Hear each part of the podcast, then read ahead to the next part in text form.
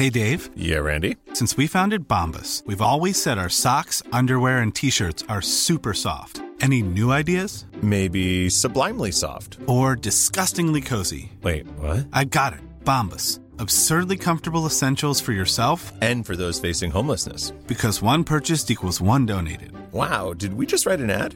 Yes. Bombas. Big comfort for everyone. Go to bombas.com slash ACAST and use code ACAST for 20% off your first purchase.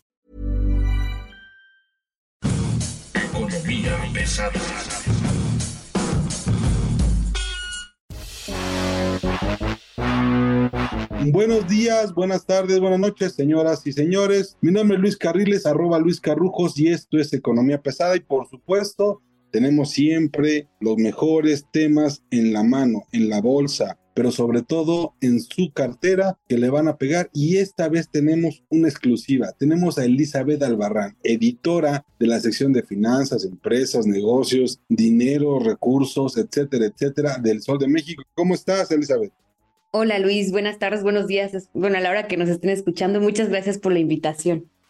Pues mira, como tú sabes, economía pesada básicamente se dedica a explicar cosas, se dedica a que el público entienda qué es lo que está pasando y que nosotros como periodistas podamos explicar lo que ocurrió en el sector de finanzas, en las empresas y demás. Y ahora quiero que tú nos cuentes, porque tú escribiste una nota muy buena, muy pesada, me parece que de las más reconocidas, sobre la encuesta nacional de ingresos, la famosa, ¿no? Hogares más ricos, los más beneficiados, los más pobres, y los datos que nos están dando, ¿no? Que tú detallaste muy bien en lo que escribiste en El Sol de México. Platícanos. Pues mira, básicamente este, la encuesta nacional de ingreso y gasto que realiza el INEGI durante seis meses a lo largo de los 32 estados del país, justamente lo que trata de demostrar es cómo va evolucionando el ingreso tanto del decil 1 de la población como el decil 10. Bueno, aquí voy a hacer un pequeño paréntesis porque justamente me encontré que muchas personas no entendían qué era un decil. Justamente para medir el nivel de ingreso de las personas, el INEGI y muchos países realizan esta metodología de dividir en 10 deciles eh, el ingreso de las personas. Entendamos que el decil 1 son el grupo de personas que perciben los ingresos más bajos y el decil 10 representa a las personas o las familias eh, más onerosas o que reciben un mejor ingreso o el ingreso más alto hasta donde registra el INEGI. Y aquí el INEGI hace este trabajo cada dos años, ¿no? Y justamente los datos que nos presentó fueron de 2022 y estos datos de 2022 los estamos comparando respecto de los ingresos de 2020, que fue el año más álgido de la pandemia. Y bueno, los resultados que estamos viendo son los siguientes. De acuerdo con el ENIC, lo que estamos viendo es que los ingresos en promedio de toda la población en 2022 aumentaron 11% respecto de 2020. Y si bien este dato puede ser como alentador, padrísimo, qué bueno que los ingresos crecieron, la realidad es diferente cuando lo comparamos con la encuesta de 2018, porque lo que vemos es que justamente el ingreso no avanzó ni 1%. Entonces, ¿esto qué nos demuestra? Que pues tenemos problemas de economía, tenemos problemas de distribución y sobre todo tenemos problemas de desigualdad. Cuando nosotros vemos la diferencia entre el ingreso que gana eh, la población del decil 1 respecto del decil 10, vemos que hay una diferencia de 15 veces. Es decir, eh, las personas que están dentro del decil 1 ganan 15 veces menos que el decil 10 de la población. ¿Y esto porque es alarmante? Porque justamente lo que nos demuestra es que en el país no existen las oportunidades y no hay un piso parejo para todos, ¿no? Y a mí me gusta siempre resaltar una parte de que, bueno, eh, si en el decil 10 ubicamos a las personas que aparentemente son las que ganan un ingreso mayor, en este decil no entran personas que realmente son millonarias, háblese de Carlos Slim, de Germán Larrea o de Ricardo Salinas Pliego, porque si se considerara el nivel de ingresos de estas personas, pues obviamente la brecha de desigualdad sería altísima, ¿no? Entonces, eh, ¿por qué es importante saber cómo va la desigualdad? Porque esto nos habla de una movilidad social y de cómo las personas pueden mejorar su ingreso, cómo pueden mejorar su calidad de vida sobre todo. Entonces, a partir de esta encuesta que realiza el INEGI, bueno, Coneval realiza lo que es la medición de la pobreza extrema en el país y las oportunidades que todavía hacen falta y las políticas públicas que nos están haciendo falta para mejorar eh, la calidad de vida de todos los mexicanos o al menos de una mayoría. Estaba yo leyendo en tu columna de Desaforada que justamente el tema tiene que ver con el ingreso y el gasto y la base de comparación. Yo tengo la impresión de que los resultados no son tan malos, un poco por la trampa que implica este, la pandemia tengo yo la impresión, no tengo pruebas, pero no tengo dudas, hay un sesgo ahí, porque yo siento que la economía se estancó, no sé si en 2014, 2015, porque no, no me parece que esté tan bien las cosas como parece que están. Me parece que hay un sesgo ahí que no estamos viendo, no sé. Bueno, es que justamente también hay que entender que 2020 fue un año donde la economía cayó como 8%, entonces cuando la economía cae, entonces evidentemente cae el ingreso de las personas. Entonces, sí es un poco lógico lo que estás diciendo porque entonces estamos comparando respecto de una base donde hay una caída muy significativa. Entonces, cuando decimos, ay, es que hubo un avance de 11%, pues sí, porque tu base de comparación es muy baja, porque en 2020 el ingreso estaba muy bajo porque la economía cayó. Entonces, sí, evidentemente pues eh, las cifras cada quien las utiliza a su conveniencia, ¿no? Entonces decir, ay, no, sí, sí, claro, hubo menor desigualdad porque en 2018 la diferencia de entre el decil 1 y el decil 10 era de 21 veces y ahora estamos hablando que en 2022 la diferencia fue 15 veces. La pregunta exacto es una comparación aritmética, no es un crecimiento real de la economía o un desarrollo de los factores económicos. La pregunta era, ¿se redujo la desigualdad? La respuesta es no. Claro que no, no, para nada. Aunque a veces los números nos pueden decir, sí, mira, o sea, si solo vemos fríamente los números, podría decir, pues sí una reducción, pero tú en tu bolsillo realmente percibes esta reducción. O sea, ya cuando lo vemos con un close-up, realmente no vemos que exista una reducción de la desigualdad. Incluso eh, hay muchas personas que han hecho estudios sobre la clase media, quienes realmente pertenecen a la clase media. Cuando hablamos de personas que están dentro del decil 10, estamos hablando de personas que ganan entre 30 mil y 40 mil pesos mensuales, ¿sabes? Entonces, esos realmente son las personas ricas de nuestro país? Evidentemente no. Yo siento que en este sexenio, este sexenio de primero los pobres, de la política social de vamos a darles billetes, ¿no? Del billetazo, al final del día y siguiendo un poco los números de la encuesta, por supuesto, y del índice de Gini, y creo que tú lo pones muy bien, dices, el ingreso no avanzó ni 1%. Es correcto, no avanzó ni 1%. O sea, insisto, cuando lo comparamos con 2020, pues sí, todo es porque tenemos una base eh, de comparación baja. Pero si lo regresamos a 2018, no puede ser que nuestro ingreso no haya avanzado ni 1%. O sea, que hay que celebrar absolutamente nada. ¿Y por qué vemos este nivel de ingreso? Porque justamente la economía no ha avanzado. También recientemente el INEGI publicó lo que es el Producto Interno Bruto y justo publicamos también en el Sol de México que en los 18 trimestres que lleva el gobierno al frente, la economía solo ha presentado un crecimiento promedio de 0.44%. Vamos a terminar el sexenio con un crecimiento de 1% sexenio contra sexenio. Más o menos, porque justamente lo que observamos, si nosotros comparamos estos 18 trimestres con gobiernos pasados, el que presenta López Obrador es el más bajo desde Miguel de la Madrid. Es como... Desde la crisis petrolera. Sí, totalmente. Es como, entonces, ¿dónde está la cuarta transformación? Y eso es una cosa que a mí me, me brinca un montón. De nuevo, estamos hablando de una política social del billetazo. ¿Y por qué esto no se refleja en el índice Gini? ¿Por qué no se reflejan estos programas sociales que terminan siendo cash en el mercado, que terminan siendo literalmente efectivo moviéndose en el mercado? ¿Por qué no se reflejan ahí? ¿Por qué si hay tanto dinero suelto entre jóvenes, entre viejitos, pensiones y demás? ¿Por qué esto no está viéndose porque está gastando, pero sin producir nada. ¿Sabes? Es como estás destinando dinero solo a dar, a dar, a dar. ¿Y qué hacen estas personas? Solo gastar. No están generando ningún tipo de productividad. La mejor manera de generar una política pública es gastar en generar empleo. ¿Y cómo generas ese empleo? Gastando en inversión, en inversión en infraestructura para que a partir de ahí tú generes esos empleos y a partir de esos empleos generes un ingreso para las personas y a través de ese ingreso también generas un consumo. ¿Y qué te permite eso? Pues que el consumo detona la actividad económica y justamente el empleo también te permite ser más competitivo. Pero si nada más estás dando transferencias por dar y sin ningún valor agregado, pues por eso no avanzas. Podrás tener a gente mantenida, pero tu productividad no crece y entonces a lo que estás condenando a tu país es a quedarse estancado.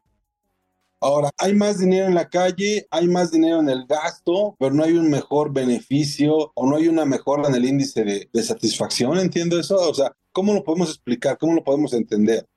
Mira, justamente uno de los de todos los análisis que han salido sobre la encuesta nacional de ingreso es que parte de las transferencias que el gobierno ha hecho a las personas no se enfocan precisamente en las personas que más lo necesitan. Es decir, las transferencias que reciben las personas no se concentran en los deciles de menores ingresos, sino se concentran justamente en las personas de entre el, el decil cuarto, quinto y sexto. Entonces, ¿eso a qué se debe? A que también las políticas públicas que está implementando este gobierno no están bien focalizadas, porque aparentemente deberían estar justamente para las personas de los deciles más bajos y ahí no están concentradas las transferencias. Entonces, esto también te demuestra que no hay una buena focalización de las políticas públicas o de los programas sociales. Entonces, eso evidentemente también es un problema. Y no es que esté mal darle pensión a los adultos mayores o dar apoyos a ciertos sectores vulnerables, sino el problema es que no los estás focalizando y sobre todo no los estás evaluando y no está dando un seguimiento de que, en qué está abonando eh, estos programas y estos recursos a la productividad del país.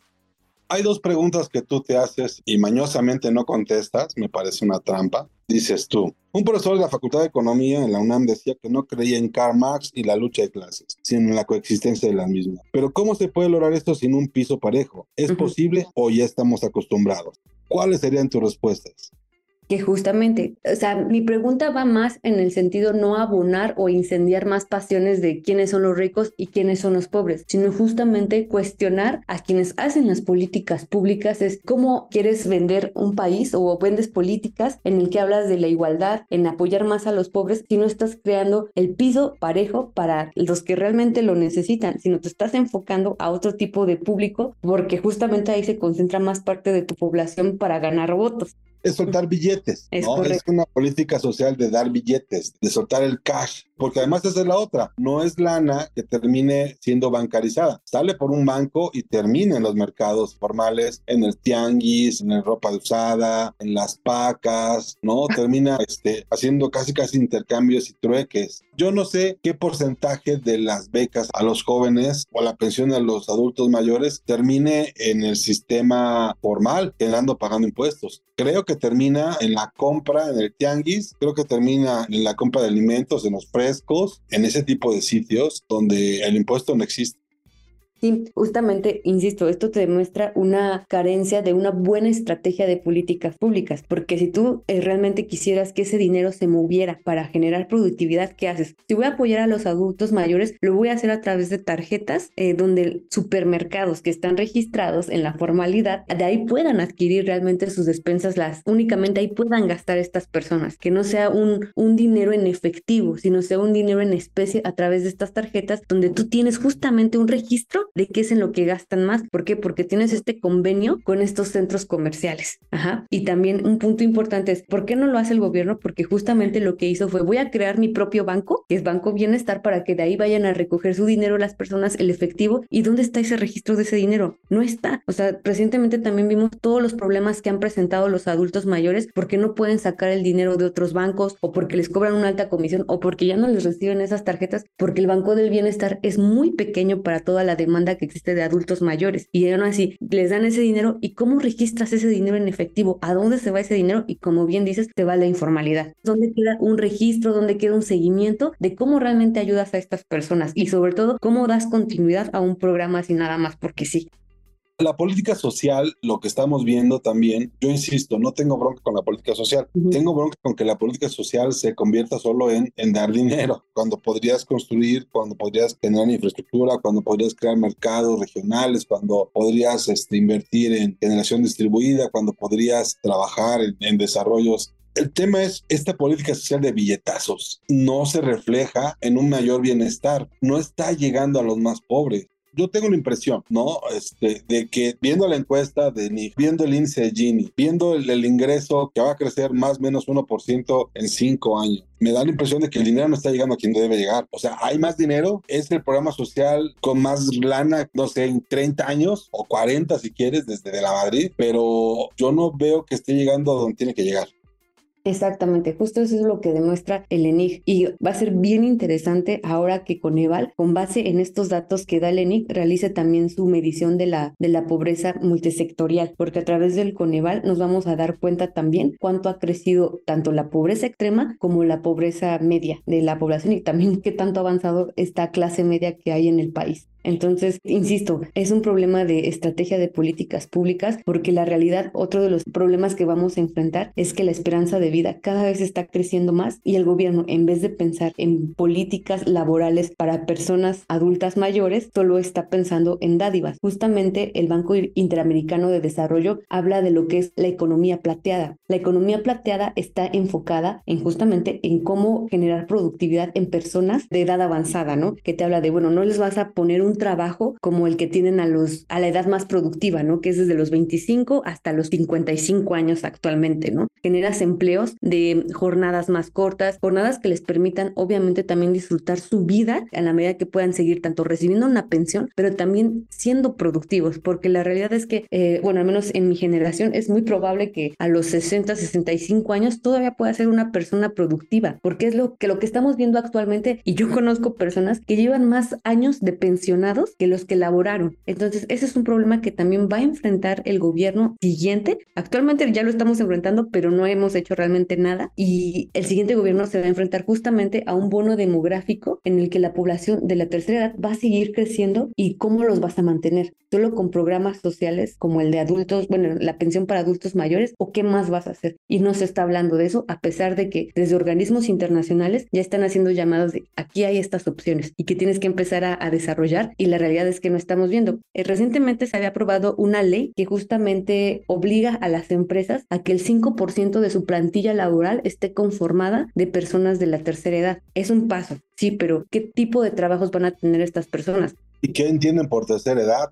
Bueno, acá entendemos que es a partir de los 65 años. Es que depende ahora sí en qué ley te encuentres. Si tienes la fortuna de estar en la ley de 1973, seguramente te puedes pensionar a los 60 años. Y si llevas en el IMSS más de 30 años laborando, seguramente hay gente que se pensiona a los 55 años hay una cosa que también me brinca un montón y es, o sea, es el presidente que más le ha dado al sector, pero también es el presidente que menos todo le ha dado esta política. Dar dinero no ha sido la solución para acabar la pobreza, ¿no? De hecho, me da la impresión de que la está concentrando porque me parece que los ricos se han vuelto más ricos. Eso y en todo el mundo. Entonces, eso es un problema que no solo pasa en México, en realidad eso pasa en todo el mundo y es obviamente resultado de un modelo económico que hemos implementado durante años. Eh, justamente, si mal no recuerdas, en, en la pandemia, los ingresos de los multimillonarios fueron los que más crecieron, ¿no? Justamente de ese 1% de la población mundial son los que más crecen estos ingresos. O sea, no es un problema solo de México, sino de todo el mundo donde justamente los más ricos son los que se hacen más ricos y siempre vemos esta tendencia y pues hay voces que hablan de justamente de replantear este tipo de, de, modelo económico, pero pues lo que únicamente vemos esta polarización más bien de, de, ay, debemos ser todos iguales o no iguales, y pues no llegamos nunca a un equilibrio de justamente si hay que replantear el modelo económico, pero eh, necesitamos como también quitarnos de muchas ideologías y muchos tabús sobre si debemos seguir el modelo capitalista o el modelo socialista. Creo que es como muy evidente que ya debemos de superar ese tipo de, de debates y hay una economista que de verdad eh, está poniendo mucho este tipo de planteamientos que se llama Mariana Mazzucato. Es una economista italiana y que ha tenido mucha relación con presidentes sudamericanos, especialmente con Lula da Silva y con Petro, ¿no? Y ha sido como muy reconocida por estas nuevas metodologías que ella plantea o modelos de cómo redistribuir mejor la riqueza, ¿no? Más allá de, de que solo los más ricos concentren siempre el capital. Es muy interesante, pero no sé si todavía en México estemos preparados para ese tipo de discusiones. Yo iría cerrando el tema con un par de preguntas. Uno, no sé si tú lo estés este, viendo así. El gobierno en este momento está festinando los resultados del ENIC, ¿no? Está siendo muy, pues muy feliz con los datos sueltos de la encuesta nacional de ingreso-gasto de los hogares. Y la pregunta va a ser, ahora que los amigos de Coneval revisen esos datos y digan, señor presidente, nada más que hay estos dos problemas o cuatro problemas, seis problemas, va a cambiar el discurso de la 4T, van a denostar a la encuesta que ahorita es como la bandera, ¿no? ¿O no? Recuerda que justamente en 2020, cuando sale la INIG y Coneval saca los resultados, bueno, el presidente se les fue encima en la mañanera a los de Coneval porque todo se centró justamente en el nivel de atención en los institutos de salud pública que hubo durante la pandemia. Fueron terribles, fueron devastadores. Entonces, justamente yo lo que estoy esperando es que cuando salga el estudio de Coneval, pues otra vez el presidente va a empezar a, a desacreditar este tipo de instituciones. La segunda pregunta es, a ver, ¿qué mide Coneval?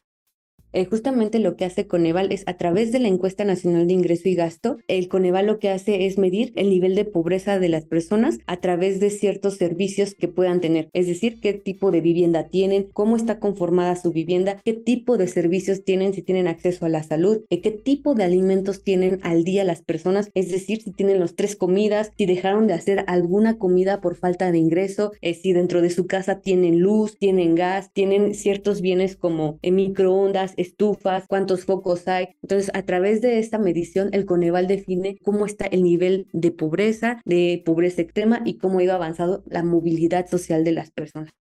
El tema es este de movilidad, porque además creo que por ahí es donde va a estar el peor resultado. Siento que la movilidad social de las personas en esta administración, en este gobierno, en estos últimos años, está más atorada que nunca por completo. Justamente el Centro de Estudios Espinosa Iglesias eh, ha hecho varios estudios sobre movilidad social utilizando justamente los datos de la ENIC y de Coneval. Y uno de los datos que yo no logro superar es justamente cuando dice que el 70% de las personas que nacen pobres es muy seguro que sus descendientes se mantengan pobres. Es decir, ¿de qué depende la movilidad social? Una de tantas razones es en el lugar que naces. Por ejemplo, una persona que nace en Oaxaca es muy probable que esta, una persona sin nace pobre, tu hijo sea pobre y el nieto también sea pobre. O sea, nunca va a haber esa movilidad. Y si lo comparas respecto a ciudades como Nuevo León o la Ciudad de México, sí se ve una movilidad social. O sea, si una persona nace pobre, es muy probable que el, tanto el hijo como el nieto tengan un mejor nivel de ingreso no es más probable, tiene más posibilidades de que ocurra eso, porque esa es la otra cosa. Ahorita, decía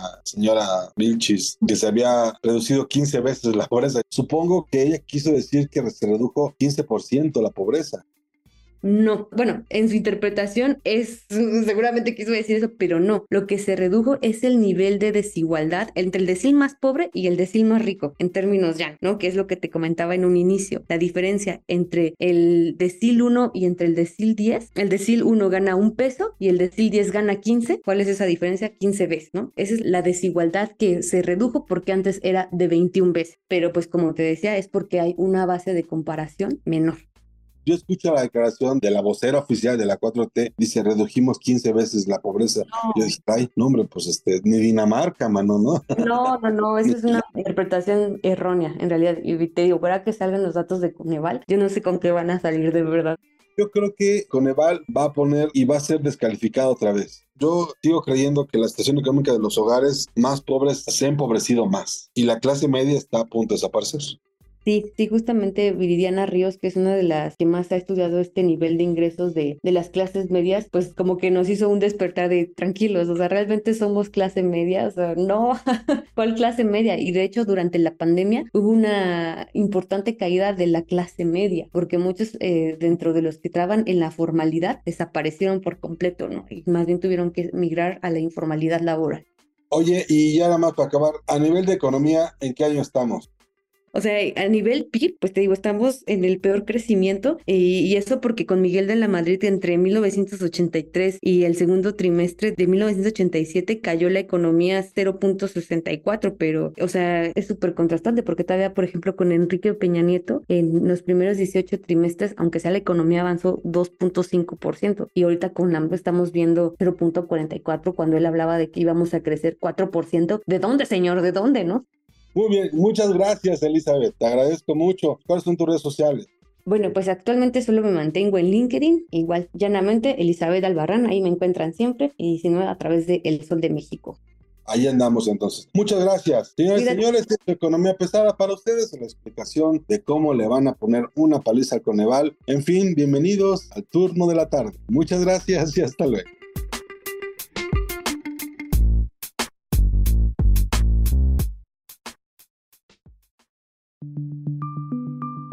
Esta es una producción de la Organización Editorial Mexicana.